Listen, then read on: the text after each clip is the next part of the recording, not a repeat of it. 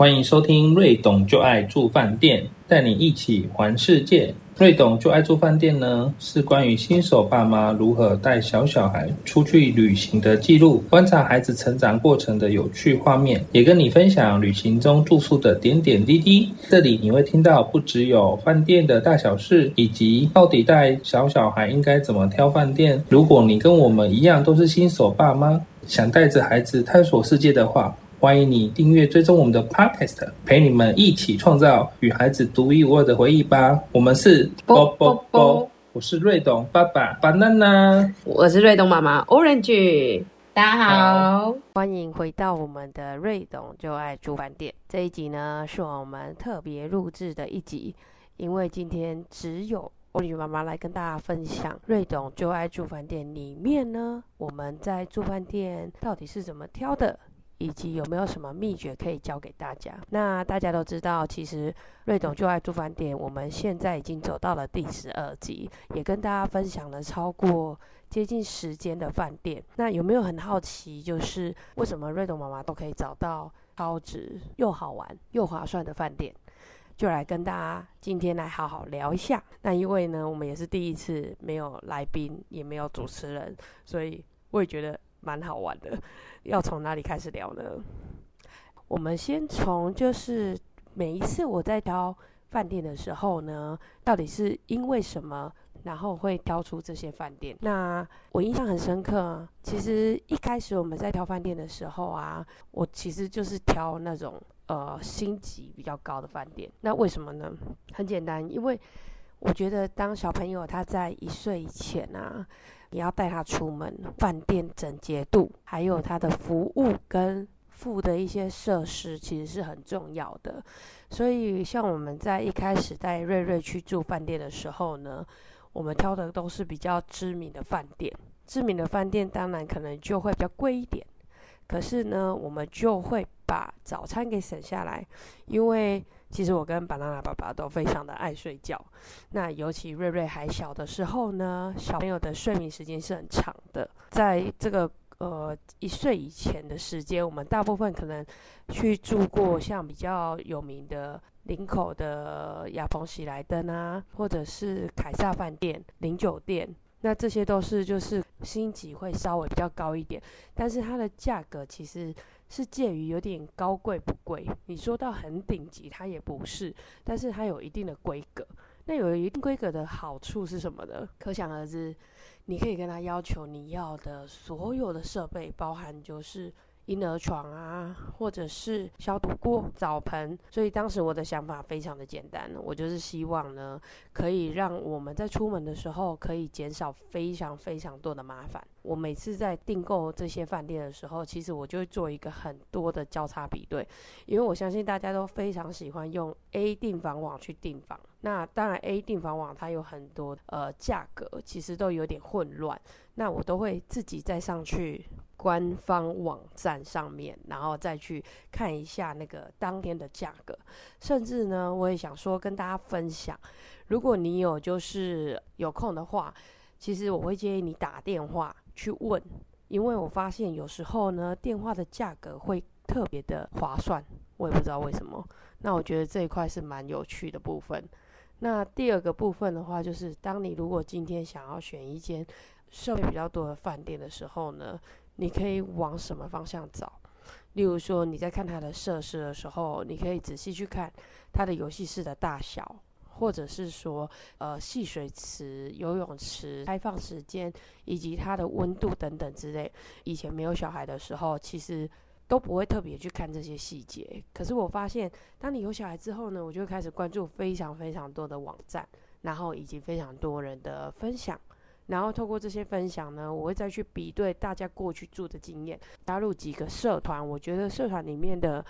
呃分享文也都非常的棒。那像我们之前有一集聊到华泰瑞园，其实就是在社团里面看到，那我们实际去住过之后，发现它真的非常的棒，所以才会就是在 p a r k e s 推荐给大家去吼。那有的是呢，无意间可能找到的一些好的地方。哦，像我觉得 H Y 馆就印象很深刻，然后以及像夏都城旅这几集我们都有跟在前前面有跟大家介绍过。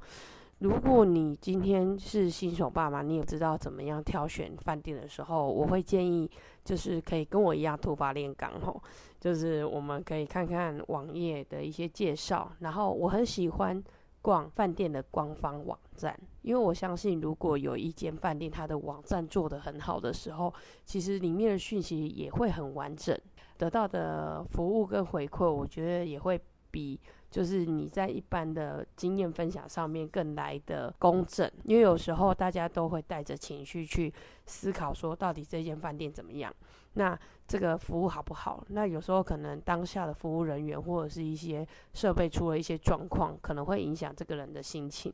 但是我觉得官方的一些设备的规格没有偏颇的一些判断。那我现在就觉得很可爱。例如说啊，我以前都不知道，就是到底几平才是多大。我后来发现，如果你想要住到一个稍微比较大一点的，你就记得十平以上的房间，其实是非常的舒服，而且比较适合就是带有小朋友的家庭一起去，你才不会觉得太拥挤。然后也发现说，有一些系列的早餐真的非常的棒。所以如果你是那种很晚睡，然后很晚起的，其实你就可以多利用这样的讯息，然后去加入就是他们相关的社团，你就可以得到就是到底怎么样吃会对你来讲最舒服。因为出去玩不外乎就是你要睡得好、吃得饱，然后你又要玩得尽兴嘛。所以我觉得这个部分的话，就是可以给大家建议，就是多到他的官方的网站去看一看。然后，甚至是你可以打电话去咨询他们有没有什么特殊的方案，有时候搞不好会比光，呃，比那个订房的网站来的都来的划算。然后第三个呢，就是我觉得当你要配合一个行程在走的时候呢，你一定要去考虑它的地理位置。所以我最喜欢用的，当然就是大家都会用的 Google。可是你 Google 的时间点。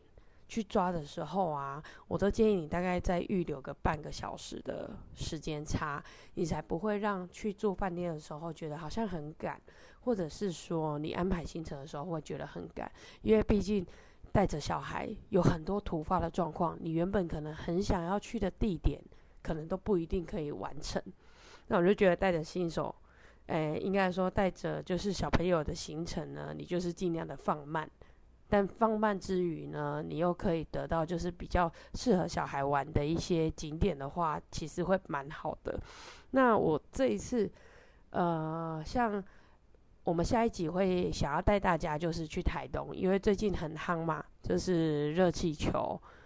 热气球节到了，然后很多人都会带小孩去看热气球。那对于爸爸妈妈来讲，你如果要去台东看热气球，你又要注意哪些特点？然后有没有推荐的饭店可以跟大家分享？那台东是大家都很喜欢去的后后花园，但是呢，嗯，你又要怎么样去安排你的交通会是最好的一个选择呢？我觉得我们也可以在下一集跟大家多多分享哈。那还有一个很重要的讯息要跟大家说，因为我们接下来呢，我们会调整我们的呃更新时间。我们现在是每周一的凌晨，就是礼拜二的早上一早，你就可以听到。那我们接下来会把我们上架的时间改成礼拜天的晚上。那因为呢，希望礼拜一一早就可以抚慰大家，呃，上班的心情啊，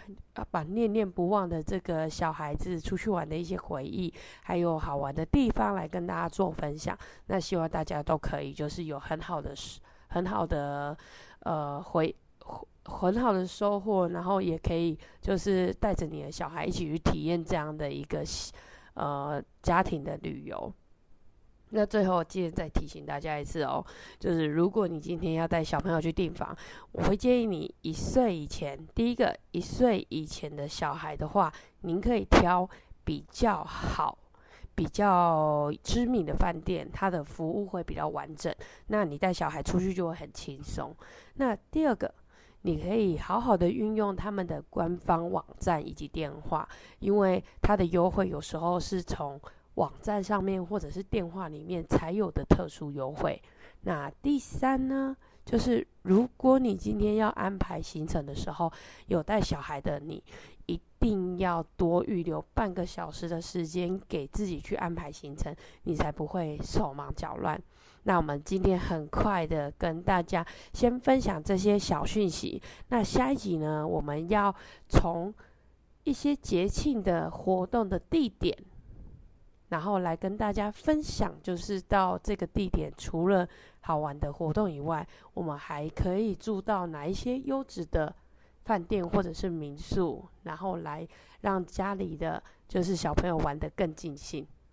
那我们下集就再聊喽。拜拜。